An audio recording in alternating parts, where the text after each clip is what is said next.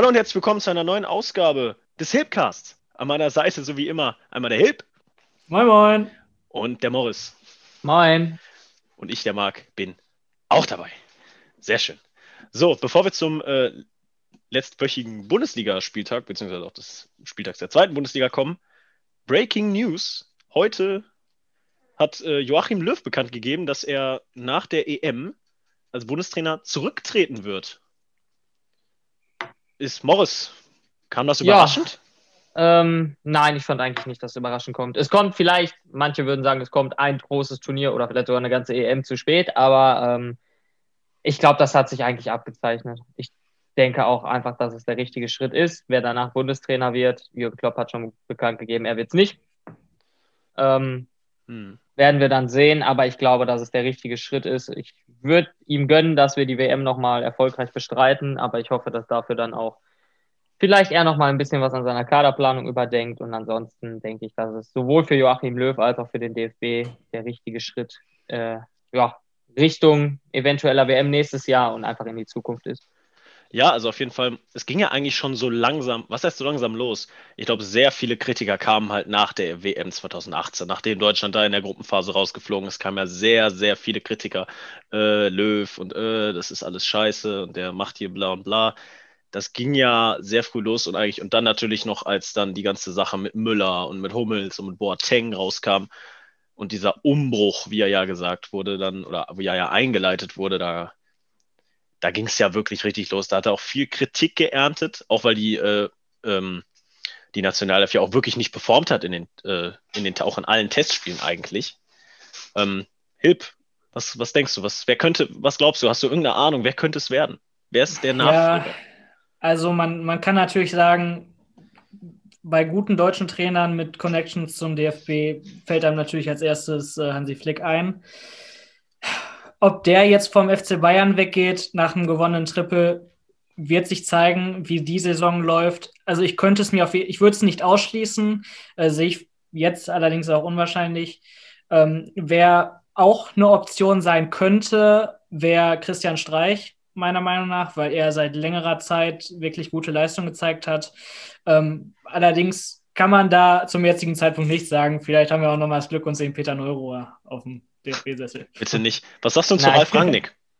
Was sagst du Ralf, zu Ralf Rangnick? Ralf Rangnick, ich weiß nicht, ob ähm, sowas wie die Nationalmannschaft was für ihn ist, weil er ist ja immer sowas mit, ja, ich muss, äh, ja, er hat, ist immer so ein Businessman-Ansatz. Ähm, so, ich baue jetzt hier was Neues auf und sowas geht bei der Nationalmannschaft halt nicht, weil man hat das Spielermaterial, was halt da ist und kann sich das jetzt nicht äh, zusammenstellen, wie man das so möchte. Naja, aber dieses Business-Image würde ja eigentlich gar nicht mal, finde ich, so schlecht zum DFB passen, generell. Genau, ähm, genau für, die, für die Nationalmannschaft wäre das wahrscheinlich wäre. ein Gewinn. Ich weiß ja. aber nicht, ob er das machen würde, weil man da halt nicht die ganzen, ja, die ganzen Möglichkeiten hat, die man zum Beispiel mit, einer, mit einem Club hat. Ja, ich denke, dass es jemand wird, den wir jetzt im Moment noch gar nicht auf dem Zettel haben diesbezüglich. Ich glaube, gut möglich, gut möglich. dass äh, viel eventuell auch äh, davon abhängt, wie die nächste Saison für Thomas Tuchel bei Chelsea laufen wird. Ich denke, dass da ähm, auch die Möglichkeit bestünde, wenn äh, es bei Chelsea nicht vorwärts geht oder Abramovic halt unzufrieden ist mit dem, wie der Verein nach vorne kommt, äh, dass ich mir auch Thomas Tuchel da durchaus vorstellen könnte. Aber ich glaube, dass es ähm, ja, eher jemand wird, der nicht ganz jetzt vielleicht auf dem Zettel steht. Ich könnte mir auch, ich weiß nicht, ähm, wie ihr das seht, vorstellen, dass wenn über die nächsten ein, zwei Jahre der Erfolg weiterhin ausbleibt, vielleicht auch Julian Nagelsmann ein Thema werden könnte. Dass Leipzig vielleicht ähm, auch sich eher nochmal anderweitig umschaut nach dem Trainer, um dann endlich mal einen Titel zu gewinnen. Auch wenn Julian Nagelsmann meiner Meinung nach einer der besten deutschen Trainer momentan ist, wäre er vielleicht auch einer für die Nationalmannschaft. Vielleicht sogar, und das ist eigentlich eher unüblich, vielleicht auch sogar in beiden Funktionen. Ja, also da, also möglich ist es auf jeden Fall. Also sagen wir mal so, die Möglichkeit besteht auf jeden Fall. Aber da stelle ich, mich die, äh, stelle ich mir die Frage, ähm, Julian Nagelsmann ist ja sehr jung. Willst du wirklich als aufstrebender Trainer in dem Alter schon in, die, in den äh, zur Nationalmannschaft gehen und nicht in diesem Clubfußball bleiben. Naja, gut, äh, Bestes Beispiel ist zum Beispiel ein Lopetegi, der in Spanien auch nach seiner kurzen Zeit in der Nationalmannschaft dann auch wieder in den Vereinsfußball gegangen ist und jetzt auch mhm. bei Sevilla eigentlich äh, eine recht erfolgreiche Zeit hat, auch wenn sie jetzt im Moment in, einer, in einem etwas in einem Tief stecken seit dem Hinspiel gegen Dortmund, wobei sich das ja heute auch ändern könnte mit dem Champions League-Spiel. Also es ist ja nicht ausgeschlossen, dass äh, Julian Nagelsmann danach wieder in den Clubfußball zurückkehrt, aber ähm, wenn wir bei einem Umbruch sind und davon sprechen, dass wir den deutschen Kader, sag ich mal, so ein bisschen verjüngen wollen und generell so ein bisschen auf diesen offensiven, jungen Powerfußball setzen wollen, wer besser als der jetzige junge deutsche Trainer von RB Leipzig, die das eigentlich verkörpern, was wir für eine Vision haben, die deutsche Nationalmannschaft weiter nach vorne zu bringen, wäre Julian Nagelsmann vermutlich der perfekte Kandidat für diesen Job.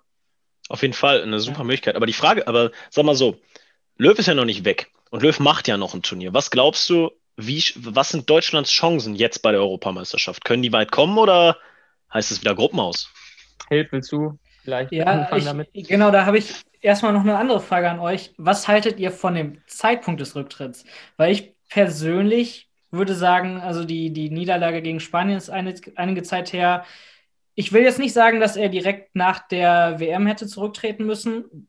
Wäre natürlich wenn man jetzt alles, was danach passiert ist, kennt, die äh, eleganteste Lösung gewesen. Aber ähm, man sagt dann hat dann ja immer gegen, gegen Spanien gesagt, dann, ja, für einen Trainerwechsel hätte man jetzt nicht mehr genug Zeit.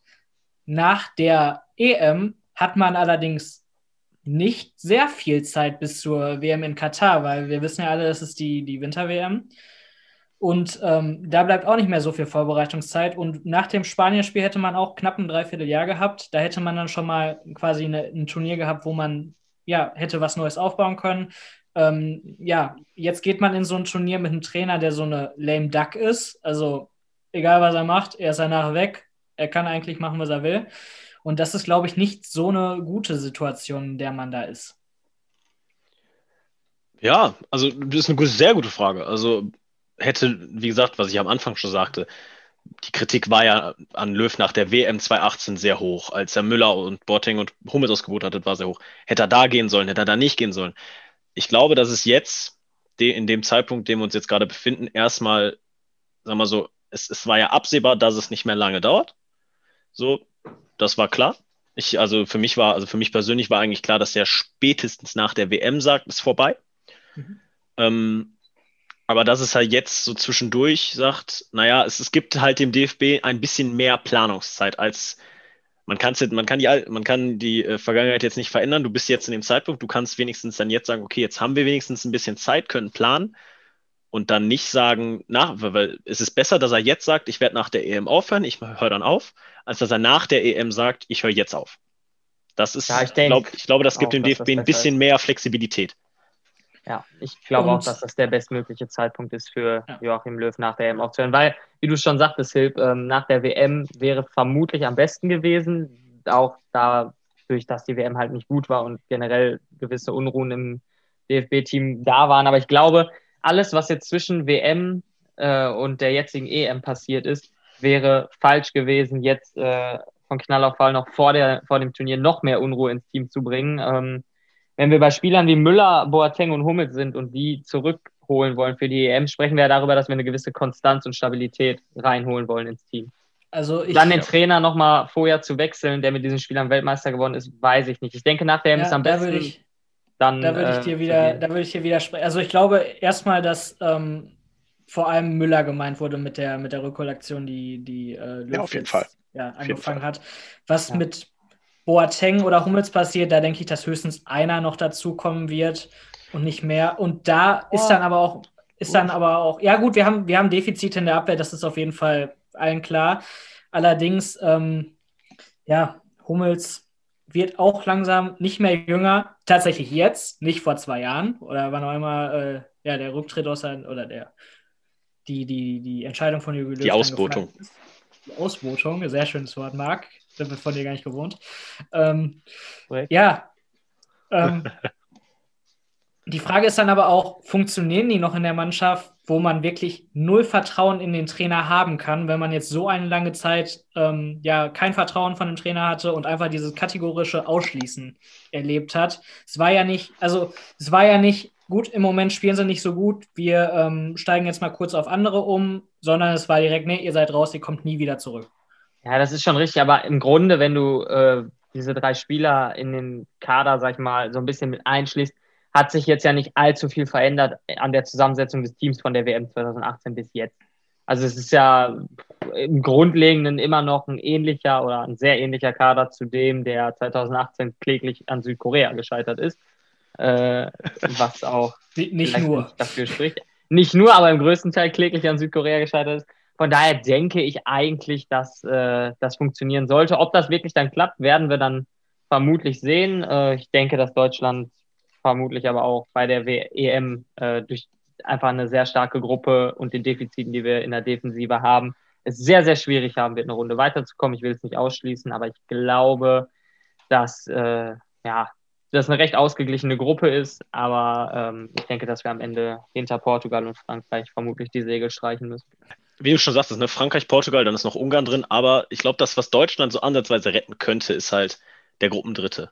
Der Gruppen, es kommen ja ein paar Gruppendritte kommen ja noch weiter. Ich glaube zwei wenn mich jetzt nicht hm, irrt. Ich meine, ich meine sogar ein paar mehr oder, sein. Oder, oder, oder, drei. Auf jeden Fall, es kommen noch Gruppendritte weiter. Es scheidet nicht jeder Dritte aus und das könnte die halt retten. Du hast ah, halt ich glaube, das ist schwieriger sogar noch in so einer starken Gruppe. ja, aber nein, aber du hast halt die Chance. Ja, aber du hast halt, ja, ja klar, ist die, ist das schwieriger, aber du hast wenigstens noch die ja, Chance, überhaupt weiterzukommen. So, weil ich meine, Frankreich der Weltmeister, ich. Also Portugal ich sagen, der amtierende Europameister. Portugal der Europameister auch korrekt, ne? Aber gut, Portugal ist halt so, ne, du hast Ronaldo und dann, du hast halt, Frankreich hat halt ein, ein stargefülltes ja, Team. Das würde ich äh, bei Portugal aber auch. Ja, gut, du hast ein junges äh, Team, du hast ein sehr junges Team. Aber auch ein sehr, sehr talentiertes Team. Ja, aber. Also Diogo Jota, Joao Felix, auch hinten mit Ruben Diaz und ja, mit der Erfahrung von Patricio, meine ich, der noch im Tor spielt, hast du ja, ja, eine Gruppe, die sehr, sehr ausbalanciert ist. Ich weiß nicht. Portugal, ich weiß nicht. Also, es ist so ein, ist so ein Bauchgefühl, sage ich immer eher, dass da, dass ich da eher nicht dran glaube. Ich glaube eher, dass Frankreich da durchmarschieren wird wieder. Und ich weiß auch, und wenn Frankreich das Beste aufbietet, was sie haben und was sie auch können, ja, Frankreich weiß ich nicht, wer, kann also, schon zum sehr engen Favoritenkreis wieder. Also wenn Frankreich nicht, also wenn Frankreich nicht Minimum ins Halbfinale kommt, wäre das für mich schon echt ein Schocker. Das wäre. Aber äh, nochmal zu den, zu den Gruppen zurück. Ich bin da definitiv auch der Meinung, dass das in so einer Gruppe, wie wir haben, deutlich schwieriger wird, weil wenn man sich so, selbst wenn man sich jetzt so Gruppen anguckt, Italien, Schweiz, Türkei, Wales, da Italien ist auf jeden Fall die stärkste Mannschaft, aber trotzdem können die auch mal von, von der Schweiz geschlagen werden oder einen Punkt ja. lassen. Und dann hat der Dritte immer noch eine höhere Chance, als wenn er die zwei Spiele Ja, da hat der Gruppendritte halt schnell mal vier Punkte in so einer Gruppe. Und genau. wenn du dann gegen dann Portugal und Frankreich ja. verlierst, bist ja. du schon weg. Ne? Also ich meine, das sollte ja auch nicht das Ziel sein. Nein, das sollte ja nicht das Ziel sein. Also, du wusstest ja, du willst weiterkommen, du willst auch die Gruppe überstehen, auch wenn du ja, sagst, auch wenn, auch, auch wenn du so eine grottige WM vorher gezockt hast und auch die Vorbereitung darauf echt nicht gut war, aber trotzdem sollte das Ziel von Deutschland sein, die Gruppe hundertprozentig zu schaffen. Und das ist auch möglich, finde ich. Ich finde, ich finde, dafür ist der Kader, also dafür, die sind ja alle, ich meine, wir haben uns ja alle selber gefragt, wie das das gut, dass wir jetzt 2018 nicht wieder Weltmeister geworden sind, okay. Aber dass die so schlecht waren, das hätte man nicht gedacht. Meiner Meinung nach. Ja, mal, gucken, was man, da, was man da noch für grandiose Ideen von Joachim Löw erlebt. Schwäche der Mannschaft, Abwehr, wir spielen mit Fünferkette. Ja, ich weiß nicht. Ähm, ich denke, das wird ein sehr interessantes Turnier. Aber bis dahin ist auch noch ein bisschen, es kann auch noch viel passieren. Ähm, noch bin ich auch gar nicht davon überzeugt, ob die EM wirklich stattfindet mit der Idee in mehreren Ländern, aber ähm, wir werden ja, das, das ich denke, ich denke, sie wird stattfinden, auch wenn es dann wenn dann gesagt wird, nur in einem Land spontan. Ja, wird, da kann ich mir gut ich glaube Nicht, dass, ich glaube nicht, dass die, weil es wäre ja quasi zu sagen, die EM findet nie wieder statt, weil nächstes Jahr ist Katar und davon will ja. die FIFA sicher nicht abbringen lassen. Das ist ja. ein Thema für einen ganz, ganz eigenen Podcast, die WM kann, 2000. Da, genau, das was ganz anderes. So, kommen wir jetzt aber endlich mal zur Bundesliga. So, in unserem äh, letztwöchigen Podcast, in unserem ersten, in unserem Debüt-Podcast, haben wir schon ausgiebig über Schalke Mainz gequatscht. Das lassen wir aus. Besser da ist das wir, nämlich das, auch das, das ist für uns, genau, das lassen wir. Und, Übrigens, äh, Kicker, Kicker Note 6, das ist, glaube ich, erst die, die vierte. Die sechste ja, Partie war es. Ja, das ist die, weiß, die sechste äh, Partie, wo die, eine, wo die ja. eine Sechse. Ja, das ist ja. eine der schlechtesten. Und die zweite davon schon mit Schalker Beteiligung. Ja. tatsächlich. So, aber kommen wir weg von Schalke, für alle die das Beste. Ähm, kommen wir zum ersten Spiel am Samstag Nachmittag äh, Hoffenheim gegen Wolfsburg. Hoffenheim gewann 2 zu 1. Ähm, eine prägende Szene aus diesem ja. Spiel. Äh, ich glaube, jeder, der es geguckt hat, weiß auch ganz genau, wovon wir reden. Letzte Minute. Wolfsburg will noch das Tor machen, schmeißt alles nach vorne. Dabur kriegt den Ball und rennt und rennt und schießt nicht und schießt nicht und schießt nicht. Und kurz vorm 16er wird er von Otavio. Also, ich habe seit langem nicht mehr so eine Grätsche gesehen. Also wirklich einfach kein humorlos nee, weggekloppt. Humorlos einfach weggekloppt. Und damit kriegt der Otavio auch eine Auszeichnung von uns. Eine wöchentliche Auszeichnung, die wir jede Woche vergeben werden. Und zwar den Hilb der Woche für die dümmste und dämlichste Aktion des ganzen Spieltags. Des gesamten Spieltags. Der Hilb der Woche. Wir können sagen, Paulo Ottavio diese Woche unangefochten ähm, gebracht hat das Ganze dann auch wiederum nicht ganz so viel, weil direkt nach seiner glattroten Karte Schluss war und der Wolfsburg jetzt vier Wochen fehlt. Aber hey, immerhin hat er eine Auszeichnung bekommen. Wenn es schon nicht in die Elf der Woche geht, dann kriegt er wenigstens den Hilb der Woche. Ja, und ich bin, ich bin auch fest dabei, davon überzeugt, dass das auch in die Hilb des Jahreswertung mit eingehen wird. Also, das war so eine Aktion. Ich, ich als Kreisliga-Schiedsrichter habe sowas auch noch nicht gesehen. Und da sieht man schon Sachen, wo man sich denkt, ja, wie geht das? Ich, ich meine, und jetzt mal ganz ehrlich, warum? Was, ja, er hat, ja, was er hat, ist der er hat, 50, er hat 50 Meter Zeit gehabt zu überlegen, macht das jetzt Sinn? ja, er, hat, er hat sich im Interview hinterher bei Munas Tabur entschuldigt. Er wollte äh, irgendwie noch was retten, was nicht mehr zu retten war, auch angesichts des Spielstandes. Und ich glaube manchmal, äh, es, ja, es, passiert, das, es, passiert, manchmal einfach sowas. Ja. Wäre das, jetzt, wär das, jetzt die, wär das jetzt die 90. Minute gewesen und es wären noch vier Minuten drauf gewesen, hätte ich gesagt, okay, es macht wenigstens ein bisschen Sinn, aber danach wurde straight up gepfiffen. Ich würde sagen, die haben noch den Freischuss ausgeführt und dann war vorbei. Ja, genau. So. Ja, naja, müssen wir eigentlich nicht drüber reden. So, vielleicht ganz kurz übers Spiel. Morris, verdienter Sieg für Hoffenheim? Äh, alles in einem Jahr. Wolfsburg zwar von den Spielanteilen her ein bisschen mehr vom Spiel gehabt, ähm, auch gute Torchancen gehabt, die sie liegen gelassen haben, aber alles in allem äh, hat die TSG das eigentlich gut gemacht, hat Wolfsburg relativ gut Paroli geboten, auch ähm, was man dazu sagen sollte, zwei Tore gegen Wolfsburg schießt heutzutage inzwischen auch nicht mehr jeder. Hoffenheim ist generell gut drauf im Moment. Ich glaube, das 2-1 geht soweit schon in Ordnung. Punkt wäre vielleicht noch ein bisschen gerechter gewesen, 2 zu 2, aber mhm glaube, da kann sich keiner drüber beschweren über ja. das Ergebnis. Ja, ähm, auf jeden Fall haben die da so, sagen wir so, Wolfsburg hat ein bisschen Glück gehabt, vor allem weil Frankfurt, das nächste Spiel, die haben 1-1 gegen Stuttgart gespielt, bedeutet, Frankfurt konnte sich nicht, konnte nicht äh, sehr viel punkten im Rennen um die Champions League-Plätze. Ähm, ja, überraschend, Hilb, dass das 1-1 aus, ausging oder hast du dir das schon irgendwie gedacht? Ähm, ja, es war schon, äh, es ist jetzt nicht vollkommen ausgeschlossen gewesen, weil wir haben ja auch gesagt, ähm, Eintracht Frankfurt sehr stark, sehr konstant, ähm, VfB Stuttgart vor allem auswärts besonders stark und ähm, ja, da ist es jetzt wenig überraschend, dass dann auch mal die, die Punkte da geteilt werden in so einem Spiel. Für euch der VfB Stuttgart die Überraschungsmannschaft der Saison als Aufsteiger ja. oder doch ja, eher ja. Union Berlin? Ja, ähm, also, ja, beide. Es ist, ja, also ich sag mal so, das wird, es, es wird sich, glaube ich, glaube tatsächlich, ähm, weil, also es wird davon abhängen, wer am Ende wo landet, weil hättest du mich nach, äh, nach zwölf Wochen gefragt, hätte ich gesagt Union Berlin sofort.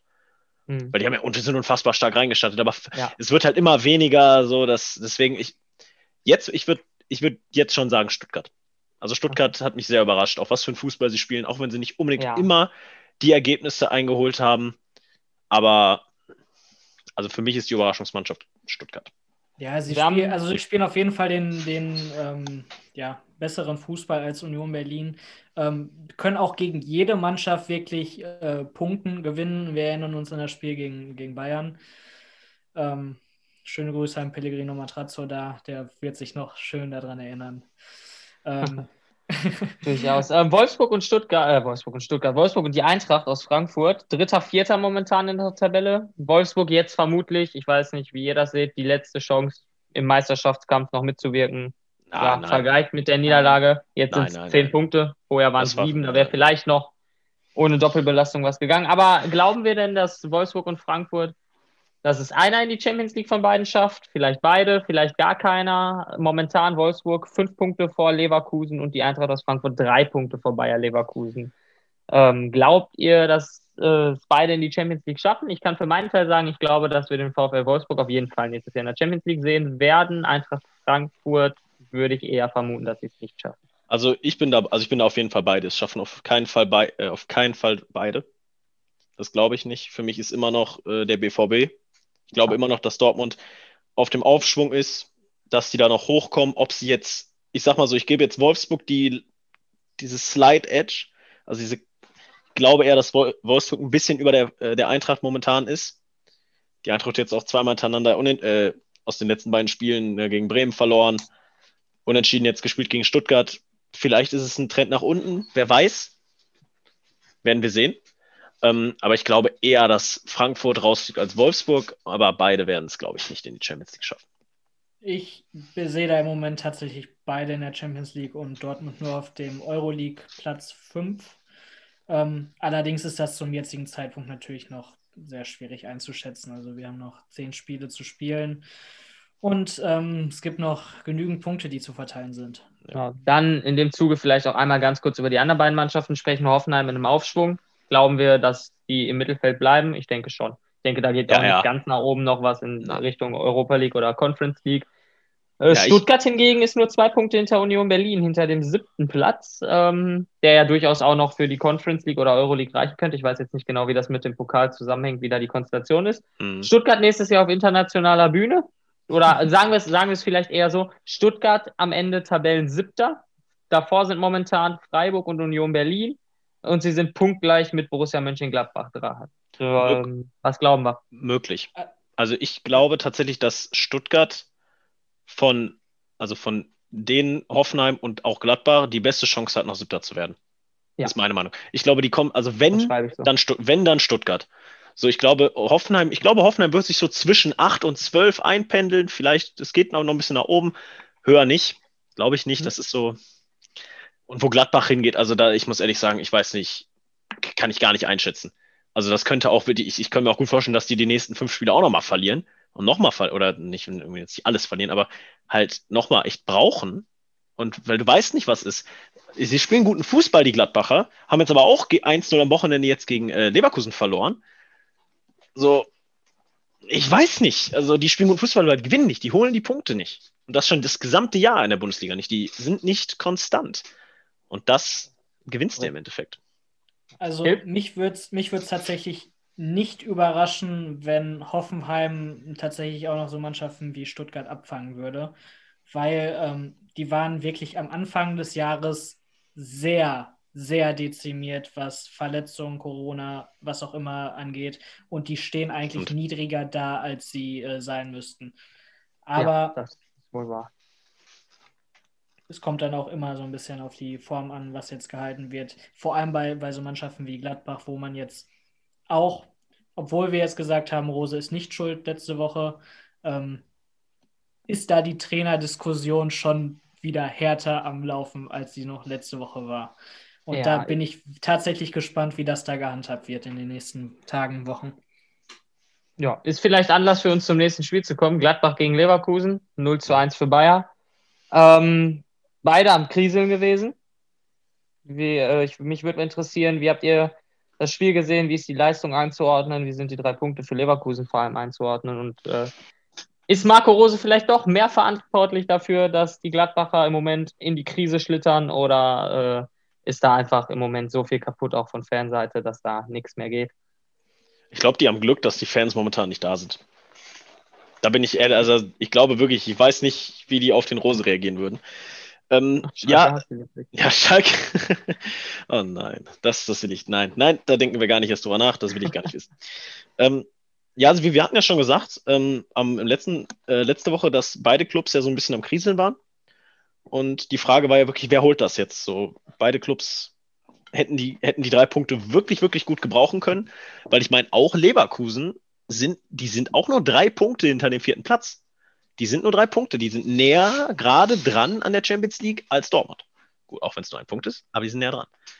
So, ich fand, weiß nicht, also es war, muss ehrlich sagen, ich habe Konferenz geguckt, ich habe nicht alles gesehen. Ähm,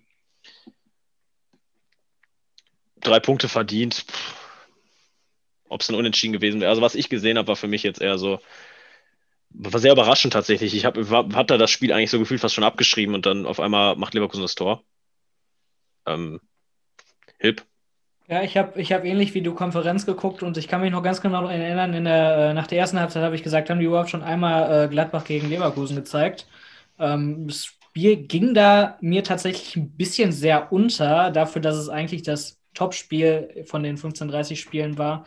Ähm, ja, aber was auch wichtig ist immer noch zu sehen, ist, Leverkusen hat eine verdammt gute erste Hälfte der Saison gespielt unter Peter Bosch. Da wurde der noch gefeiert. Ähm, Dortmund hat den größten Fehler gemacht überhaupt. Und jetzt in der Zeit, wo es ein bisschen kriselt, äh, wird man dann auch sehen, aus was für einem Holz so ein Trainer da gemacht ist, ähm, was er da noch zu holen hat, weil, ähm, ja, wenn es gut läuft, kann man nicht viel verhauen. Man muss das dann retten, wenn es schlecht läuft. Das Peter Bosch aber auch immer aber. sehr direkt, finde ich.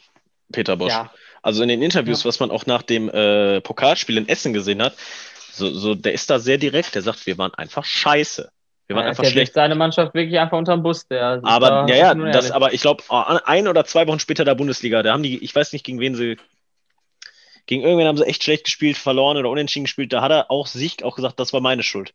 Das habe ich hm, vergeigt. Ich erinnere mich daran, was du meinst. Was Könnte auch? das das Spiel gegen Mainz gewesen sein? Wo das war Mainz. 2-0 geführt gegen, haben bis genau, gegen Mainz. Und da hat er auch gesagt, so, das, mein Fehler. Ich habe das Spiel verloren. Also ist jetzt, es ist jetzt nicht so, dass er seine Jungs da äh, wöchentlich da unter den Bus schmeißt, die einen nach Ja, natürlich nicht. Aber, aber, er ist sehr offen, er ist sehr direkt darüber und er hält seine Jungs da auch äh, alle sehr an der Leine. Sehr, ah, er sagt, wie es ist. Genau, er ist, das finde ich sehr gut tatsächlich. Also ich finde das sehr sympathisch und sehr, ja. Äh, ja, obwohl, ja. obwohl ich dazu immer sagen muss, ich finde, ein Trainer verliert kein einziges Spiel, sondern der ist eher dafür zuständig, über mehrere Spiele, was da für eine Leistung aufs Spielfeld gebracht wird. Wenn, da nur, wenn du nur ein Spiel beurteilst, beurteilst, kannst du das nicht nur auf den Trainer schieben, weil da sind primär dann die Spieler da. Aber wenn du jetzt siehst, es läuft schlecht, dann muss man sehen, ähm, wie hat er ihn motiviert, taktisch irgendwas geändert? Ähm, ja, auf ein einzelnes Spiel bezogen finde ich das immer ein bisschen schwierig. Außer natürlich, da kommt irgendwas krasses. Man führt ja. irgendwie, man führt irgendwie 3-0 und man wechselt noch zwölf Stürmer ein und äh, Oder 4-0. Äh, und verliert dann noch. Und spielt dann 4-4. Was? Kleiner Seitenhieb gegen den BVB. Auch immer, auch niemals. Immer, auch immer schön. Was? Immer, immer beliebt. Würden wir niemals, äh, niemals, machen hier. Nein, ähm, ja. Sag das bitte nicht zu früh, das Spiel kommt noch. Ja. so, ähm, Hertha Augsburg. Wichtige Punkte. Wichtige, wichtige, wichtige drei Punkte für die Hertha. Maus. Äh, ja, Befreiungsschlag im Abstiegskampf. Ich denke, das wird Hertha, dass die drei Punkte am Ende der Saison noch wichtiger sein werden für Berlin, als es jetzt vielleicht den Anschein macht gegen den direkten Konkurrenten. Augsburg ist da für mich auch noch nicht ganz raus aus der Nummer mit dem Abstiegskampf, auch wenn mhm. sie äh, sieben Punkte vor dem Relegationsplatz vor Bielefeld stehen und acht Punkte vor Mainz. Aber ich denke mal, ähm, dass das für die Hertha mit die wichtigsten drei Punkte bis jetzt der Saison waren. Eine unheimliche Last auch von Paldada abgefallen und ähm, ich denke, dass Hertha am Ende das äh, schaffen wird. Dafür, ja, ja. dafür ist auch eigentlich zu viel Qualität in der Mannschaft. Ja, ja auf jeden und, Fall. Ähm, das waren muss, sehr wichtige Punkte. Ja, ja. Man muss sagen, ohne die drei Punkte wären die jetzt punktgleich mit Mainz. Die wären punktgleich mit Mainz. Ich weiß die, die Tordifferenz jetzt gerade nicht. Ich glaube, da also ist sie sind jetzt, da ist die Hertha sechs Tore besser als Mainz. Ja, ja, aber sie wären, dann wären sie jetzt auf jeden Fall 16. Ähm, also, boah, ganz, ganz wichtig, da den Elfmeter am Ende natürlich äh, glücklich irgendwo, aber ja, also das, boah, ich, ich habe mich auch, ich frage mich auch immer noch, was Berlin da macht. Also ich weiß nicht, ich finde den, ich mag den Kader. Also ich muss sagen, ich finde, das ist ein geiler Kader, du hast da geile Fußballer drin. Und was die da unten suchen, das, die sollten eigentlich da eher so sein, finde ich, wo jetzt gerade Stuttgart und Gladbach und Freiburg steht, so, so 8, ja. 9, 10 und nicht auf 14, 15. Äh, ich glaube auch nicht, dass Hertha da, also ich denke mal, dass die Hertha es jetzt vielleicht schafft, sich da mal ein bisschen rauszuboxen. Ich glaube nicht, dass die absteigen. Ich glaube, ich glaube, die werden sich jetzt in den nächsten Wochen da so ein bisschen raushauen. Hängt natürlich auch ein bisschen davon ab, was vielleicht die, was Bielefeld vielleicht morgen gegen Bremen macht. Dann würden sie auch wieder auf den 16. abrutschen. wenn Bielefeld gewinnt. Aber um, ähm, ob das ja, passiert, du, lassen wir erst du merkst, du merkst halt, dass in äh, Berlin ein Kader voll Individualisten äh, zusammengestellt ist und kein Team. Und deshalb wäre ich auch gespannt, was sich da ändern würde, wenn ähm, wirklich Freddy Bobic jetzt dahin wechseln würde. Wie auch immer die Situation dann ausgeht, weil man sieht, in Frankfurt hat der wirklich ordentliche Arbeit gemacht, da spielt ein Team ähm, und das funktioniert auch. Und ich glaube, in äh, Hertha hat er da nochmal finanziell ordentlich mehr äh, Firepower. Ja, ja. Also wenn das überhaupt passiert, ne? da steht ja noch nichts fest oder so, ja, vielleicht. Aber ganz ich, kurz, ich glaube, vielleicht ganz kurz, also Bobic, aber es, es, steht noch nicht fest, aber anscheinend Bobic will nach Berlin, Berlin will Bobic. Ähm, also naja. die, die, die Situation war wohl so, also Freddy Bobic sagt, die haben sich letztes Jahr darauf geeinigt, den Vertrag verlängert wegen der Corona-Krise ja. und wollten das nur für ein Jahr machen, haben sich aber geeinigt, dass Bobic nach diesem Jahr gehen kann. Herr, äh, Frankfurt sagt jetzt aber, nee, du hast einen Vertrag für zwei Jahre und du sollst hier bleiben. Ob diese Absprache gefallen ist, weiß kein Mensch. Ähm, ja, bringt natürlich ein bisschen weniger Vertrauen wieder in den äh, Profifußball, wo ja immer wieder die, die Söldnermentalität fällt und jetzt auch bei Funktionären mit äh, ja, Rose, wo die Vorwürfe, finde ich, allerdings vollkommen überzogen sind. Der hat eine Ausstiegsklausel, so wurde der Vertrag verhandelt. Und jetzt bei Bobic, ähm, ja, man weiß nicht, was da, was da war. Wenn, Ab, wenn Absprache war, dann, dann ist das so, aber wenn nicht, gut, man kann so einfach in den Vertrag schreiben, ne? Ja, ja. Aber da können wir dann ja nochmal drüber reden, wenn es dann wirklich auch offiziell wird oder wenn wir da irgendwelche neuen Informationen, irgendwas erhalten, geleakt werden, was auch immer. Ähm, dann Leipzig äh, in Freiburg, klare Sache. Also Leipzig, verdienter Sieg. Fand ich einfach nur verdient. Das, da müssen wir, das ist einfach, ja, haben sich eingespielt für Liverpool ja, Tore vielleicht ein bisschen glücklich gefallen, ja, aber. Aber der Leipzig macht ja so oder so nicht so viele dazu. Tore, ne? Also ich meine, ähm, Leipzig macht ja nicht so viele ja, Tore. Geht. Aber meisterliche Leistung von RB oder noch nicht uh, ganz? Sind wir noch nicht so weit? Das sage ich dir nach dem Spiel Bayern gegen Leipzig. das denke ich, das denke ich mir. Nein, aber mit der Leistung, wenn RB das halten kann. Ja, ja. Also ich glaube. Glauben, glauben ja. wir, dass sie es schaffen können dieses Jahr? Sie, sie, können, können, schaffen und vor allem solch, solche Spiele zeigen es dann auch, dass du gegen die vermeintlich kleinen, ich weiß, Freiburg steht tabellarisch nicht im Abstiegskampf oder so, aber ähm, ist vom Namen her trotzdem eher ein kleiner und diese Spiele musst du ähm, gewinnen, um im Meisterschaft, äh, Meisterschaftskampf drin zu bleiben. Und das zeigt Leipzig halt im Moment. Ja, auf jeden Fall. Also die haben auf jeden Fall eine Chance wichtig wird das Spiel Bayern gegen Leipzig, auf jeden Fall, finde ich. Genau. Aber glaub, ähm, wie gesagt, es sind noch, es sind noch genug Spiele. Glaubt ihr, es ist für Leipzig besser in einem sportlichen Sinne, wenn wir jetzt über die deutsche Meisterschaft reden, morgen gegen Liverpool in der Champions League auszuscheiden? Oder meint ihr eher Dreifachbelastung, sei mal dahingestellt, dass was das einen am Schub nochmal geben könnte, 2-0 gegen extrem kriselnde Liverpool-Jungs, äh, wegzumachen, dass das nochmal so einen Boost gibt für die Meisterschaft? Oder sagen wir lieber keine Dreierfachbelastung und sich voll und ganz auf die deutsche Meisterschaft konzentrieren? Ich glaube, also der bessere Ansatz. Ich glaube, dass Leipzig, ich, erstmal, dass es auf jeden Fall einen Schub gibt für die Jungs. Da bin ich eigentlich, das sehe ich eigentlich schon. Und vor allem finde ich, der Kader ist auch einfach dafür ausgelegt, mehrere Wettbewerbe zu spielen. Du hast genug qualitativ hochwertige Spieler, die auch zu, alle zusammenspielen können. Du dann, wenn du hinten mal der Upamecano fällt aus, okay, du hast Klostermann, Halstenberg, die auch Innenverteidiger spielen können, dann spielst du halt Dreierkette, dann spielst du Fünferkette, die sind halt sehr variabel in dem, was sie tun. Dann zockt man den Kukuma auf 8, dann geht auf 10 oder ein Stürmer. Dann hast du einen Paulsen, der spielt, einen Forceback, der wirklich wenig, der oder weniger spielt. So, und dann, du hast einen Dani Olmo. war auch lange verletzt. Ja, ja, der war auch, ja, ja, klar. Du hast einen Wang Hichang, du hast einen Sirlot, du hast einen Dani Olmo, du hast so viele Spieler, die, wo du, wo du auch sagst, dass sie wirklich was können. Ja, ich glaube, dass das, das einfach die beflügeln könnte, sagen, ja, jetzt holen wir sie alle.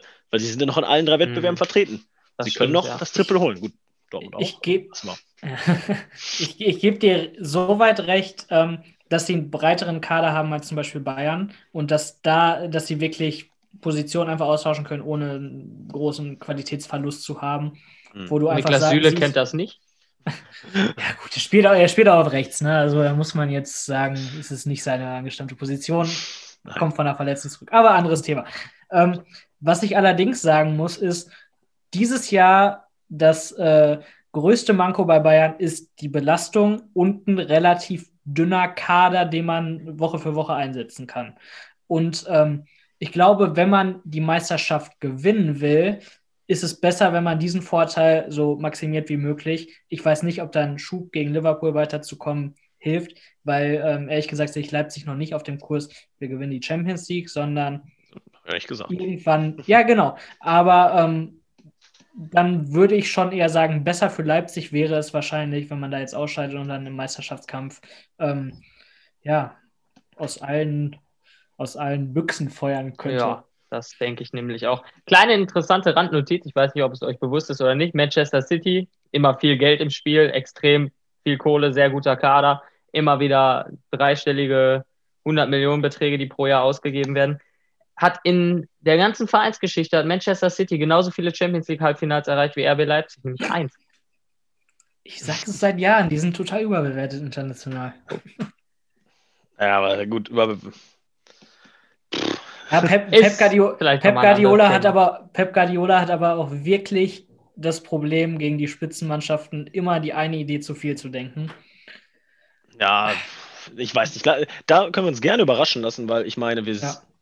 weil City ist stark. Auch gut, die haben jetzt gegen United verloren. Fall, ja. Aber die sind stark und die können auch. Ne? Vielleicht hast du ja, mal ein bisschen... aber auch eher mehr, mehr, mehr schlecht als recht war das von Manchester United. Also, ja, ähm, ja, ich sage jetzt nicht, dass die besser waren. Wir haben gewonnen. Im Endeffekt ja, geht es um Tore, geht es um Punkte. So, kommen wir zum Topspiel des letzten Wochenendes. Bayern gegen Dortmund. Hilb. Okay. Nach zehn Minuten, die Bayern liegen 2-0 zurück. Was waren deine Gedanken? Meine Gedanken, also ja. meine Gedanken waren wie jede Woche. Das gewinnen wir noch.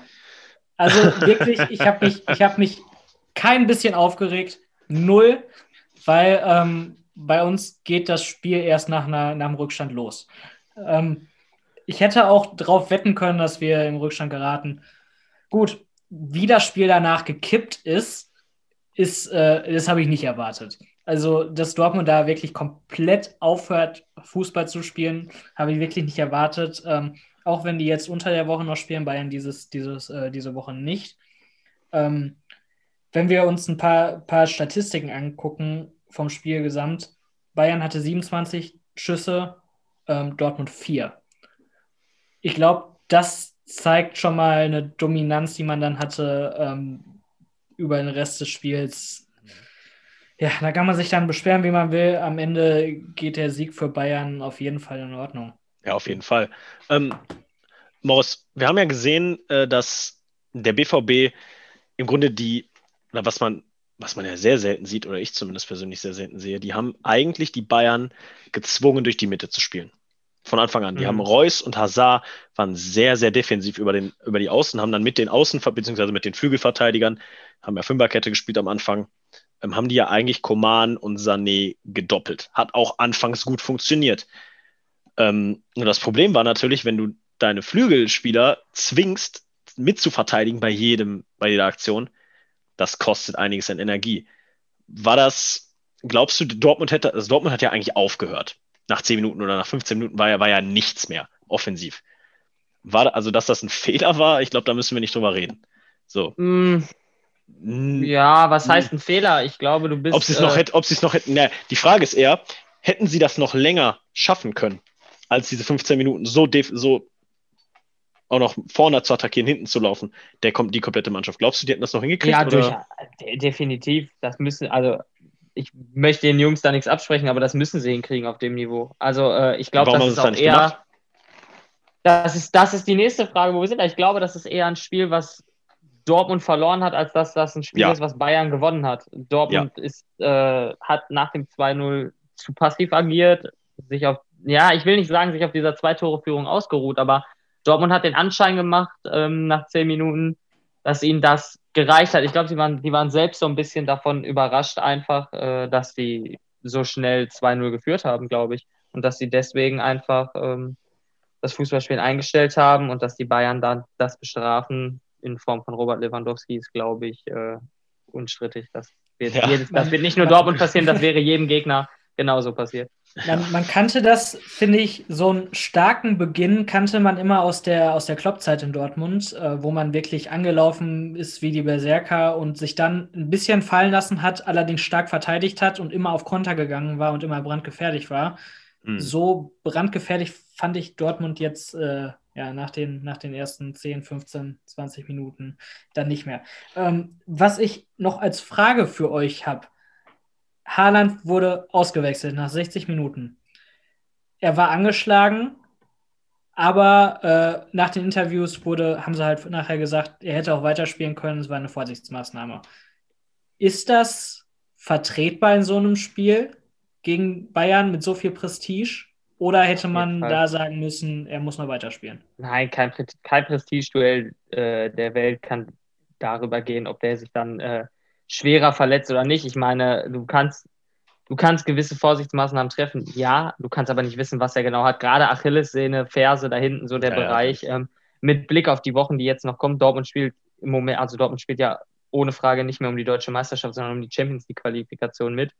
Und äh, das Achtelfinale gegen Chelsea in dem Fall ist dann durchaus äh, wichtiger. Ich denke einfach, dass das mehr eine Frage ist von der Breite von Dortmunds Kader im Sturm. Ich möchte Steffen, Steffen Tigges nichts absprechen von seinen fußballerischen Fähigkeiten, die wir drei alle zusammen niemals besitzen werden. Aber äh, das ist dann doch schon mal eine, nochmal eine andere Qualität, die dann vorne auf dem Platz steht als ja. Erling Haaland. Ich glaube, dass Dortmund da einfach einen zweiten Stürmer braucht, der ihn nicht eins zu eins, weil das nicht möglich ist, aber auf höherem Niveau vertreten kann, für solche Fälle, weil ich fand, also ich finde, es ist sehr vertretbar und auch die einzig richtige Entscheidung gewesen, Haaland vom Platz zu nehmen. Ja. Dortmund spielt gegen Sevilla, hat es sich gerade versprochen. Ähm, ja, ich finde, es ist auf jeden Fall auch vertretbar, aber ähm, ja, du, du sagst es gerade, ist dann, ist dann die, die Champions League wichtiger als die Champions League Quali, weil man konnte ja wirklich, man konnte ja wirklich äh, was in dem Spiel holen. Ähm, Haaland mit Abstand der gefährlichste Spieler. Ähm, da kann man, weiß ich nicht, ob man da das dann, ob man den dann nicht hätte noch 10, 15 Minuten länger beißen ja, müssen. Ich glaube, es geht da nicht um, um das Champions League-Spiel. Da geht es nicht nur um das Champions League-Spiel, da geht es einfach so, was ja, ist, wenn du den jetzt weiterspielen lässt ja. und der reißt sich die Achillessehne. Ja, das, dann, die dann Champions League Quali entscheidet sich über weitere, ich glaube, es sind jetzt noch zehn Spiele, wo du Erling ja, Haaland brauchst und nicht in zehn Minuten Spieltag in München. Gehabt. Also ja. du brauchst ihn für diese zehn Spiele und da geht das eine Spiel in der Champions League jetzt gegen Sevilla und die zehn folgenden Bundesligaspiele für die Champions League Qualifikation, in denen du noch 30 Punkte holen kannst, sind in dem Fall ist er dafür wichtiger als für zehn Minuten in München, wo du äh, gegebenenfalls trotzdem noch verlierst. Naja, aber auch mit, ich meine auch mit Haaland. Na, ich meine, nach den zwei Toren hast du eigentlich nur, Dortmund hatte die Chance, Meunier, wenn er den Ball, wenn er den Ball in der ersten Halbzeit ordentlich querlegt, steht es 3-0. Ja, geht's dann, geht's ja, dann so aus, wie es ausgeht? Wahrscheinlich sogar Vermutlich schon. nicht, nee, weil Dortmund ah. dann drei Tore hatten, nicht zwei. Bayern haben trotzdem vier geschossen. Korrekt. Ja, aber ähm, ich glaube, da kam ja auch nichts. Also es kam ja gar nichts. Auch mit Haaland, ohne Haaland ist Dortmund stand hinten drin. Die Bayern haben es clever gemacht und das bei so viel Druck und so viel Kreativität, die die Bayern einfach in der Offensive haben, finde ich. Ähm, dass da, ein, dass da die Tore fallen, ist klar. Du hast den besten Mittelstürmer der Welt da auf dem Platz stehen mit Robert Lewandowski, der dann halt seine drei Hütten macht. Und dass dann halt so ein Goretzka auch nochmal ein, einwurstet. Äh, mein Gott, passiert. Ich fand, ich fand, ich fand wirklich äh, sinnbildlich für ähm, Sané war wieder, er schießt auf der einen Seite wunderbar, äh, macht er die Vorlage auf äh, Lewandowski, tanzt dann Nico Schulz aus. Ähm, täuscht einmal kurz vorher an und der, der Pass danach äh, auf Lewandowski war wirklich, also ja, hätte ich nicht besser machen können, sag ich mal. Ähm, und auf der anderen Seite war es, glaube ich, das 2-0 ähm, für Dortmund. Ist er 10 Meter hinter Nico Schulz, weil er einfach nicht früh genug startet. Ähm, ja, da sieht man wieder das Gute und Schlechte von ihm. Da ist auf jeden Fall noch viel. Ja, die Defensivarbeit lässt er noch zu wünschen, übrig auf jeden Fall. Aber trotzdem fand ich, hat das, also ich fand, Sané wird immer besser. Sané hat auch gut ja. gespielt. Ja. Ich meine, also ich meine, eine Aktion war es in der zweiten Halbzeit langer Ball über die Kette und wie er, wie er dann den Zweikampf gegen äh, Hummels gewinnt, zeigt auch, der, der gibt auch Gas. Also der, der, weil der auch weiß ganz genau, da sitzt ein Serge Gnabry auf der Bank, der ist jetzt wieder fit Flick mag mich, aber der lässt mich trotzdem nicht spielen. Musiala, der ist jung, der will auch spielen und die wollen alle. Und wenn ich nicht Gas gebe, dann spiele ich nicht. Das ist beim FC Bayern so. Ja. Ja, gut, auf der Stürmerposition bräuchten wir noch ein Backup, um Lewandowski noch einen Ticken besser zu machen. wenn der noch ein bisschen besser wird, dann äh, äh macht, bringt euch ja, alle in Sicherheit. Ich, ich ähm, hatte, ich hatte kurz Angst, ja. dass er den Rekord jetzt schon äh, gegen Dortmund bricht. Na, ich, ich denke, äh, vielleicht ganz kurz nur dazu noch, ich glaube, er wird die neun Tore schießt, Robert Lewandowski noch. Ja, ja. glaube ich auch. So, dann, ich glaube, die Sonntagsspiele müssen wir eigentlich nicht viel zu sagen. Zu äh, Köln gegen Bremen kommen wir gleich, weil da ist ja eine sehr strittige Szene gewesen. Ja. Da geht es gleich in Hilps Ref-Ecke drum. Ja. Ähm, Berlin Union, äh, Berlin Union, Union Berlin äh, in Bielefeld Maus, ganz kurz. Ja, beide Spiele eigentlich äh, bis auf Union Berlin jetzt mehr Abstiegskampf als alles andere. Köln und Bremen beide keinen Schritt weitergekommen. Für Bremen der Punkt definitiv noch mitzuleben, auch mit Blick auf das Nachholspiel morgen gegen Bielefeld. Köln hätte äh, die drei Punkte durchaus mehr gebraucht. Äh, wenn Bremen morgen in Bielefeld gewinnen sollte, so dürfte Werder auch mit dem Abstiegskampf nicht mehr zu tun haben. Dann wären es elf Punkte nach unten und äh, ein deutlich besseres Torverhältnis. Sollte das Spiel morgen verloren gehen, dann steht Bremen auch noch mittendrin unten. Ähm, Bielefeld gegen Union. Es ist ja mehr, mehr äh, Kopfverletzungen als alles andere, als Torchancen in diesem Spiel. Zum Glück hat sich niemand wirklich schwer verletzt. Allen geht soweit ganz gut. Ansonsten auch eher ein Punkt gewonnen für Bielefeld als für Union Berlin. Ähm, hätte eher für Union ausschlagen können. Stefan Ortega mal wieder mit einer super Leistung, aber sonst war eigentlich gar nicht mal so viel. Ja, so, dann äh, war es das erstmal mit der ersten Bundesliga. Kommen wir nun zu unserer Lieblingsrubrik. Hilps Referee-Ecke. Hilpert, unser ja. Lieblings-Kreisliga-Schiedsrichter. Ähm, zwei Szenen. Ähm, erstmal gehen wir noch mal einmal zurück zum äh, Bayern-Dortmund-Spiel. Äh, das V, das Foul, in Anführungszeichen, von Sané gegen Jan. Foul ja, nein. Warum nicht? Warum doch? Ähm, also, erstmal hat Fritz das ganze Spiel eine relativ lockere Linie laufen lassen. Deshalb ähm, muss man das, finde ich, ein bisschen beurteilen lassen. Aber auch generell die einzige, der einzige Grund, warum wir da halt wirklich sagen, es ist eventuell ein Foulspiel ist, weil er so ein bisschen seitlich hinten von hinten reinläuft. Aber ähm, man muss auch immer ein bisschen die Spieler vergleichen. Wenn Chan so ein Schrank da ankommt und äh, der spürt eine Berührung von einem 1,70 Sané und äh, fällt danach auf den Boden, ähm, ist es halt auch mal Körpereinsatz. Es ist auf jeden Fall keine klare Fehlentscheidung. Und ähm, ja, da muss man dann auch nicht hinterher sich beschweren. Jan sagt selber, es ist kein Foul. Reus sagt, es ist kein Foul, nur andersrum ist es ein Foul. Ähm, was er damit genau meint, weiß ich nicht. Also er war, ähm, Reus war ja, Das hat er ja klipp und klar eigentlich Also gesagt, Reus hat ja relativ deutlich gesagt, wäre das bei den Bayern, wäre wär das bei den Bayern gewesen, wäre es ein Foul gewesen. Jo, der, der ähm, Eindruck, der Eindruck, dass Bayern diesen, Bonus. Der, der Eindruck, dass es, also es ist ja relativ logisch, Bayern hat ähm, in eigentlich allen Spielen in der Bundesliga mehr Ballbesitz, mehr Torchancen, mehr alles. Ähm, es ist doch logisch, dass dann auch mehr Foulspiele ähm, an Bayern gepfiffen werden, ähm, weil man einfach mehr Ballaktionen hat. Man hat mehr Individualisten, die mehr dribbeln, ins 1 gegen 1 gehen. Ähm, ja, ich habe es jetzt in dem Spiel nicht gesehen, dass Bayern äh, bevorteilt wurde. Gucken wir auf den Elfmeter, wo Marco ja, Fritz. Ja, ein, ja, aber wo Marco Fritz zwei Meter daneben stand. Und was hat er gemacht? Hat gesagt, steh nicht. auf. Genau, ja, das kam ja, erst durch den Videobeweis. Also, ja, ja. Ich verstehe die Aussage einfach nicht. Ja, ja. So, aber was noch viel strittiger ist, und da muss ich auch sagen, und da bin ich wieder auch, da ist auch wieder die Frage, VAR, läuft der richtig oder nicht? Äh, Emanuel Dennis gegen Jerzy Pavlenka. Äh, Morris schüttelt den Kopf. Ja. Ähm, also, die, vielleicht die, für die Leute, die es nicht gesehen haben, Situation, Flanke in äh, Richtung 5-Meter-Raum. Pavlenka will hochgehen und den Ball fangen. Emanuel Dennis springt vor ihm hoch und schlägt ihm den Arm weg, sodass Pavlenka den Ball nicht fangen kann. Äh, der VAR hat das dann, wollte das dann überprüfen, erst oder beziehungsweise nicht auf Foulspiel von Emanuel Dennis, sondern auf Handspiel. Ähm, Hilp. Also Fehlentscheidung ganz klar, oder? Ja, also ich habe es mir in meinem äh, Video Assistance Review Center in Isselburg ein paar Mal angeguckt. Ähm, ich muss sagen, für das alleinige Hochspringen ähm, oder man könnte ja sagen, vielleicht hat er den Torwart angesprungen. Das ist ja eher andersrum. Also Pavlenka springt eher mehr rein, mm, äh, das Stürmer. Dafür äh, würde es auf keinen Fall ähm, ja, abgepfiffen werden. Übrigens auch irrelevant, ob das jetzt im, im äh, Fünferraum war oder nicht. Es war leicht außerhalb. Ähm, aber der Stürmer hat da genau gleich das Recht zum Ball zu gehen. Was allerdings wieder wirklich auffällt, ist, der drückt den Arm vom Torwart weg.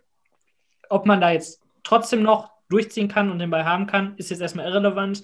Ähm, allerdings kann man das auf jeden Fall zurücknehmen. Wäre ich auf jeden Fall eher für gewesen. Die Frage, die ich da eher sehe, ist, wie äh, Marc auch schon gesagt hat, WR läuft da richtig? Ja, nein. Ähm, zuerst die Überprüfung auf Handspiel. Kann ich völlig verstehen. Wir haben ja.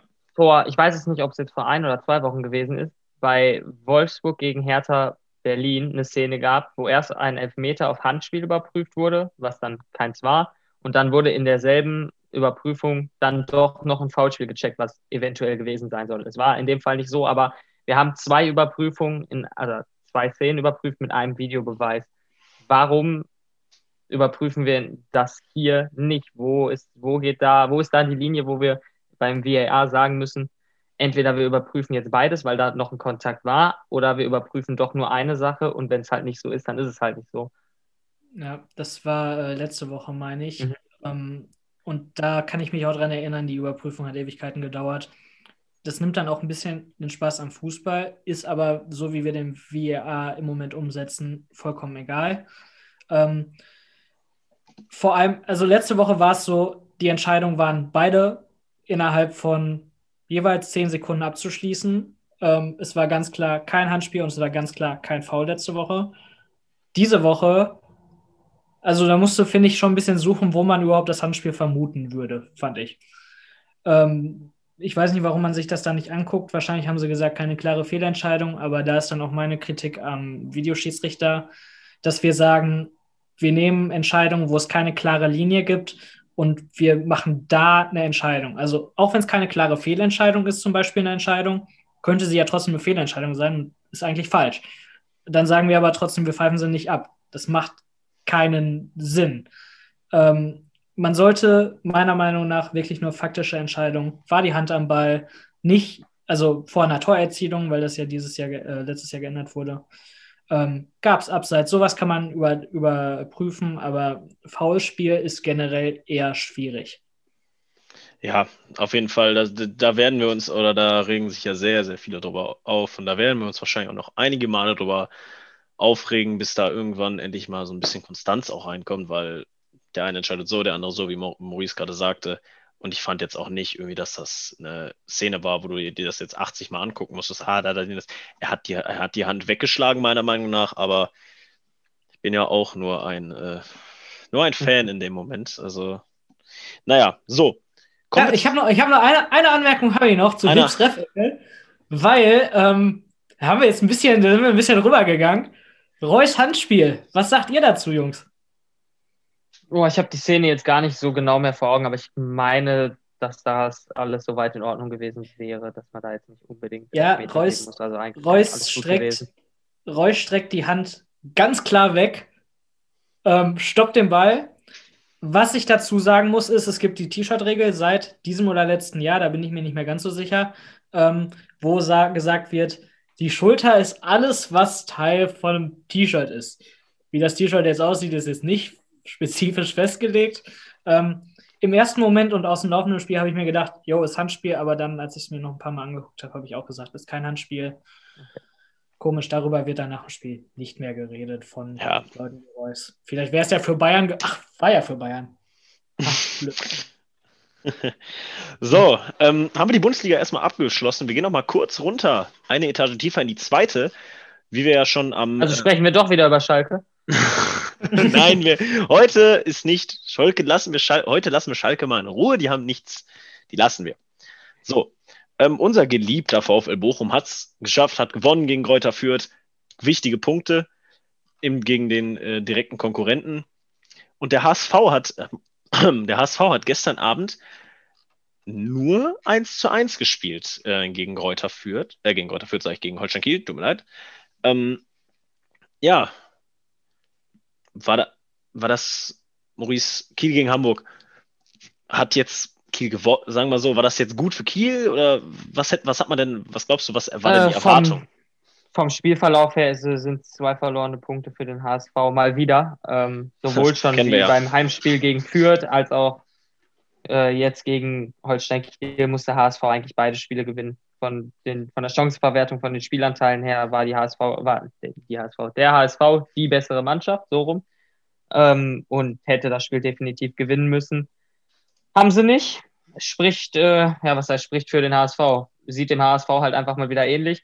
Aber ich ähm, glaube, dass es eher ein gewonnener Punkt für Kiel war als äh, für den HSV. Ja, ich, muss, ich, muss, ich muss eindeutig zu dem, zu dem gesamten Spieltag sagen, es war eine Vorentscheidung, aber es ist alles noch möglich. Falls ihr ähm, das jetzt nicht ja. verstanden habt, geht nochmal in die letzte Folge ähm, und hört da nochmal bitte rein. Ja, und der VfL Bochum gewinnt äh, gegen Kräuter Fürth. Wie ich finde, ein, also vor allem in der ersten Halbzeit, ein sehr, sehr, also für den Zuschauer, vielleicht auch für den, sagen wir mal, für den neutralen Zuschauer ein sehr geiles Fußballspiel. Ja. durchgehend Offensivaktionen. Es war immer was los, kein Rumgepimmel, wie man es bei manchen äh, Zweitliga-Clubs halt sieht. Viele offensiven Aktionen, immer torgefährlich und die eigentlich auch jeder. Und ein äh, schlafenden Manuel Riemann, ja, so ein bisschen, frage ich ein bisschen also, aus dem Nichts erwischt worden, der Mann. Also, ja, äh, naja. Egal, im Endeffekt hat Bochum ja gewonnen. Der Bochum jetzt auch, äh, der Bochum, der VfL Bochum jetzt auch äh, das erste Mal Tabellenführer in dieser Saison. Nee, schon, war schon mal. Nee. Ich meine, echt? Habe ich nachgeguckt. Extra. Oh, extra für Hier den, kommst für du jetzt Hilfers. hier nicht mit Statistiken, Kollege. so, ähm, ja, wie gesagt, also der VfL hat, ist in den in den Big Match-Wochen, jetzt geht's am Freitag gegen den HSV.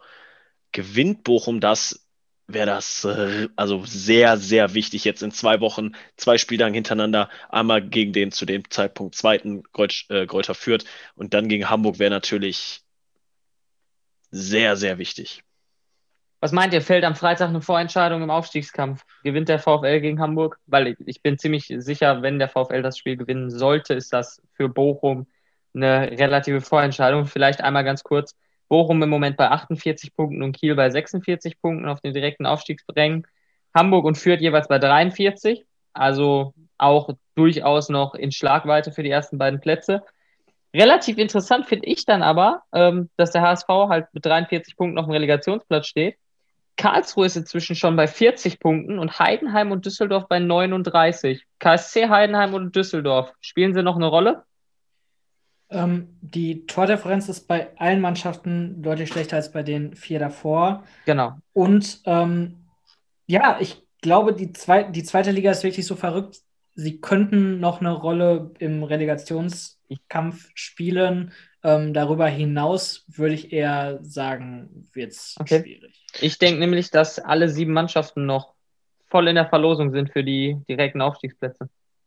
Möglich. Also ganz ehrlich, wenn Heidenheim am Freitag gegen Kiel gewinnt, hast du da 42 Punkte und bist äh, auch da dran. Du bist mittendrin. Es mhm. ist halt, die sind halt genauso, die sind halt so in Schlagdistanz, dass ein Sieg gegen einen Konkurrenten da oben und du bist sofort drin. Oder du bist halt auch wieder ein bisschen raus. Du, das wird sich jetzt so, ich glaube, das kann sich jetzt wirklich oft wechseln, vor allem, wenn, also, wenn Bochum es schafft, wirklich Hamburg zu schlagen am Wochenende, äh, am Freitag, dann ähm, glaube ich, dass es tatsächlich so sein wird, dass Kiel, Hamburg führt, auch Karlsruhe, dass sie wirklich dann die ganze Zeit hin und her switchen. Dann patzt der, macht der eine Mann unentschieden, weil wir sind mal ehrlich, die zweite Liga, wie Hilb schon sagte, da passiert immer irgendwas. Mhm. Das heißt, da wird einer da mal gewinnen, dann verliert der andere mal wieder und die werden, glaube ich, hin und her wechseln. Dann ist Hamburg mal Zweiter auf einmal, dann sind wir wieder Fünfter. Ähm, ich glaube schon, aber ich, ich muss sagen, ich sehe den, Vorf äh, den VfL Bochum wirklich da. Also ich glaube wirklich, dass die sehr, sehr gute Chancen haben, weil die jetzt gerade also halt einfach guten Fußball spielen. Der, der Spieltag la, la, lief ja wirklich perfekt für, für VfL. Und ähm, was ich da jetzt, also ich habe äh, Einzelspiel geguckt, ähm, Bochum, ja, und was der Kommentator die ganze Zeit gesagt hat, war, er rechnet sich, also der Platz war komplett beschissen und deshalb hat er gesagt, Überall. er sieht, äh, genau, er sieht äh, Fürth klar im Vorteil, weil die halt eine sehr junge Mannschaft haben und Bochum mit einer alten Mannschaft im Nachteil. Was ich jetzt allerdings da anmerken würde, ist, ähm, Bochum hat eine relativ alte, alte, erfahrene Mannschaft. In Spitzenspielen und auch jetzt in Richtung äh, Ende der Saison haben die dann starken Vorteil meiner Meinung nach und sind da nicht gegen die jungen Wilden äh, hinten dran. Ja, die hast du auch. Also Bochum hat, ich finde, Bochum hat eine sehr gemischte Truppe. Du hast deine, du hast deine äh, Stables da hinten drin mit Lucilla, der schon ewig da ist, Tesch ist schon seit Jahren da. Du hast aber, und vor allem auch, und dann auch so ein Danilo Salas, der jetzt auch schon an die 30 ist, glaube ich. So, du hast da deine Jungs Riemann auch schon ewig da. Aber du hast auch die Jungen. Du hast so einen Holtmann. Du hast so einen Bockhorn. So. Bella Kotschap. Bella Kotschap. Tadezis Bonga. Tadezis Bonga. Shoutout übrigens Spielt zu aber nie. Äh, Gerrit Holtmann, der äh, direkt hinter Alfonso Davis und Hakimi noch der drittschnellste Bundesligaspieler aller Zeiten ist. Ja. ja. Kann er ja gerne nächstes Jahr nochmal aufstellen, verbessern mit dem VfL. Ähm, wie gesagt, also wenn Bochum da mit der vollen Kapelle auftritt, ein Robert Schul, der überragend spielt, zumindest offensiv, wenn er Bock hat. Beziehungsweise, wenn er mal defensiv Bock hätte. Geht mir tatsächlich immer sehr auf, manchmal sehr auf den Nerv, wenn der da seinen Ball verliert und dann erstmal, ey, ich äh, ja, war, lang, war lange Zeit auch weg, diese, dieses Spiel, aber generell ist es halt ein, ein, Künstler am Ball. Ne? Ja, der ist ein super Fußballer und der wichtige Verpflichtung. Wir haben sie ja letztes Jahr äh, im Winter haben sie ihn ja aus äh, Fürth geholt. Ja. War super Transfer, super wichtig. Den kannst du auch für 10. Ich meine, der ist sogar, also zumindest laut Sofascore, äh, hat er die beste Durchschnittsbewertung eines Zweitligaspielers bei 7,67. Ähm, ja, mit Zoller, der eigentlich immer gut spielt, ein Silver, den du eigentlich, ein Silver Gonvolar, den du eigentlich immer reinbringen kannst. Zumindest wenn, meistens, wenn man, wenn geführt wird, so eine, so ein Kalb da vorne einfach nochmal hinsetzen, der dann da alles beschäftigt und Gas gibt und sein Leben da lässt. Ähm, ja, also mir gefällt der Bochum-Kader einfach und ich glaube, dass sie wirklich, wirklich eine sehr, sehr gute Chance haben, auch direkt aufzusteigen, wenn nicht sogar Meister zu werden. Hoffen wir ja. Ja, wir hoffen es. So, ähm, das, Morris, Bochum-Hamburg. Dein Tipp. Wie geht's aus? Ähm, ja, ich hätte ja zumindest schon mal bei Bayern Dortmund fast richtig gelegen. Ja. Äh, schwierige, schwierige Sache. Ähm, Glaube ich, relativ tagesformabhängig. Ich denke, dass das Ergebnis auch mit Blick auf die letzten Wochen extrem an der Chancenverwertung äh, äh, extrem von der Chancenverwertung des HSV abhängt. Was ich aber glaube, ist, dass äh, der HSV mit aller Macht versuchen wird, äh, Bochum zu überrennen. Hamburg hat jetzt, ist jetzt äh, seit fünf Spielen sieglos in der zweiten Liga. Ähm, hm. Drei Unentschieden, zwei Niederlagen. Bei beiden Niederlagen auch eine rote Karte bekommen. Ich glaube, dass das Spiel 2 zu 2 ausgehen wird. 2 zu 2, okay. Hilp, was glaubst du?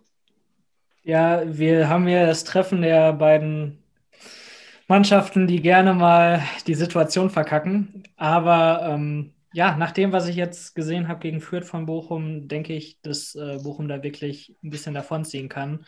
Und dann hat man schon einen ordentlichen äh, Vorsprung. Deshalb glaube ich, dass äh, ja, Bochum 2 zu 1 gewinnt. 2 zu 1, ja. Ich glaube, das nehmen wir alle mit. Drei Punkte gegen Hamburg wären super. Marc, ähm, was willst du sagen? Ich sehe den VfB Bayern mit 2-0. Tatsächlich. Okay. Ähm, ein Nachteil für Hamburg, vielleicht haben das nicht alle auf dem Schirm, der HSV hat eine kurze Woche. Der HSV hat jetzt Montag gespielt und muss jetzt dann am Freitag nach Bochum. Ah, Bochum, ich, hat, zwei glaub, Tage, Bochum hat zwei Tage mehr Zeit. Hat zwei Tage mehr, vielleicht auch, nur mal so, ich sag's nur, könnte Vorteil sein, vielleicht liege ich auch einfach falsch. Ich ich glaube, äh, es ist eher ein Vorteil für Hamburg, dass sie eine kurze Woche haben. Weiß nicht, weiß nicht. Weniger Zeit, einfach äh, über erneute liegen gelassene Punkte nachzudenken, sofort wieder voll in den Fokus rein für das Spiel gegen Bochum. Äh, jetzt, jetzt, sofort jetzt, wieder fokussieren. Seien wir mal ehrlich, Kopf, machst du jetzt den Kopf aus, nur weil zwei Tage weniger sind? Also nachdenken wirst du ja wohl schon immer noch, ne? Ja, aber ich, also ich glaube, es kommt Hamburg eher entgegen, dass das Spiel sofort Schlag auf Schlag kommt. Ja, ja, vielleicht um ein bisschen im Rhythmus zu bleiben. Nicht mal, also nicht mal deswegen unbedingt. Ja. Was, also, um vielleicht einfach mal generell auf den nächsten Bundesligaspiel, da geht es mal erste und zweite Mal eingeschlossen. Ähm, was ist so das, ich sag mal, was heißt Topspiel, aber was sagt ihr so das Spiel, was euch am meisten interessiert? So, das ist so das Spiel, wo ihr sagt, oh ja, das, das, äh, das könnte was werden. Ja, wir, haben zum Beispiel, wir haben zum Beispiel ein Topspiel hier in der oh. Bundesliga, mhm. ähm, Leipzig gegen Frankfurt, Zweiter gegen Vierter.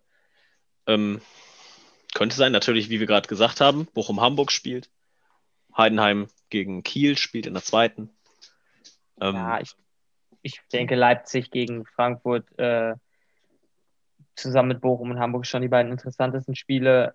Ich glaube aber, dass das Spiel Leipzig gegen Frankfurt noch ein bisschen richtungsweisender ist, weil die erste Liga halt nicht so, so hm. ausge nicht, das heißt nicht so ausgeglichen ist, aber nicht so offen äh, gestaltet ist wie die zweite Liga. Und ich denke, dass das sowohl für Frankfurt in Richtung Champions League als auch für Leipzig in Richtung Meisterschaft ein sehr entscheidendes Spiel sein wird. Also ich denke schon, dass das so das Interessante ist. Ja.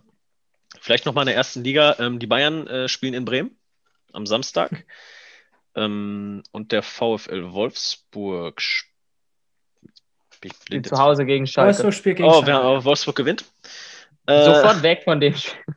Äh, nee, an, die, an, dieser, an dieser Stelle möchte ich wirklich noch sagen, ähm, Chris, äh, Christian Klein. Ach, Chris, Christopher, Christopher Groß. Genau, bei dir wollte ich mich entschuldigen. Ähm, ich habe dich letzte Woche ein bisschen sehr gefrontet. Und habe ich den Namen schon wieder verwechselt? Ach, ist auch egal. Weiter mit der nächsten Mannschaft. So, Hilp wird gemutet. Das war's ja, dann mit dir. Vielleicht auch besser das so. Lassen wir. Ja, äh, ja. Ich, wir wollten nicht über Schalke reden. Wir lassen das. Das Schalke spielt gegen Wolfsburg. Das war's. Wie es endet, werden wir sehen. Ähm, ja, sonst Dortmund spielt äh, am äh, Samstagabend gegen die Hertha. Leverkusen spielt am Sonntag gegen Bielefeld. Stuttgart gegen Hoffenheim. Da haben wir uns vorhin noch drüber unterhalten, gesagt, ja, wer von den beiden könnte vielleicht hoch?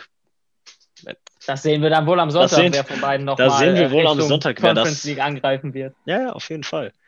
Sonst natürlich ja, gut in der zweiten Liga eigentlich nichts sonstiges, was da irgendwie. Nicht, äh, Genau. Ja, sonst, was, was haben wir denn da? Ja, also nichts Wirkliches. Also, naja, du hast Nürnberg gegen Osnabrück unten im Abstiegskampf. Stimmt. Auch, stimmt. Äh, da ist auch, habe ich irgendwie auch gar, muss ich ehrlich sagen, an Nürnberg, dass ich Nürnberg da, irgendwie habe ich Nürnberg gar nicht auf dem Schirm. Das ist so ein Zweitliga-Club irgendwie in dieses Jahr, die sind halt, so was, was Bochum halt immer war, die waren halt irgendwo. Und wenn du jetzt nicht Bochum-Fan bist, dann interessiert dich das halt auch irgendwie nicht, was die da machen, aber ähm, ja. Ja, fünf, fünf Punkte vor der Relegation im Moment. Ja, Osnabrück aber Osnabrück noch ein Spiel mehr. weniger. Genau, ja. Äh, ja, ja. ja. Ja, mal sehen, mal sehen auch, was mit äh, Jan Regensburg passiert, nachdem da Corona ausgebrochen ist. Die haben ja auch. Auch nicht weit weg von den Abstiegsrängen. Sieben ja, wer weiß. Also man muss sagen, Dresden hatten, bei Dresden hatten wir das ja letztes Jahr, die haben da ja alle gefühlt alle zwei Tage oder alle drei Tage dann ja spielen müssen. Oder sie sollten dann spielen.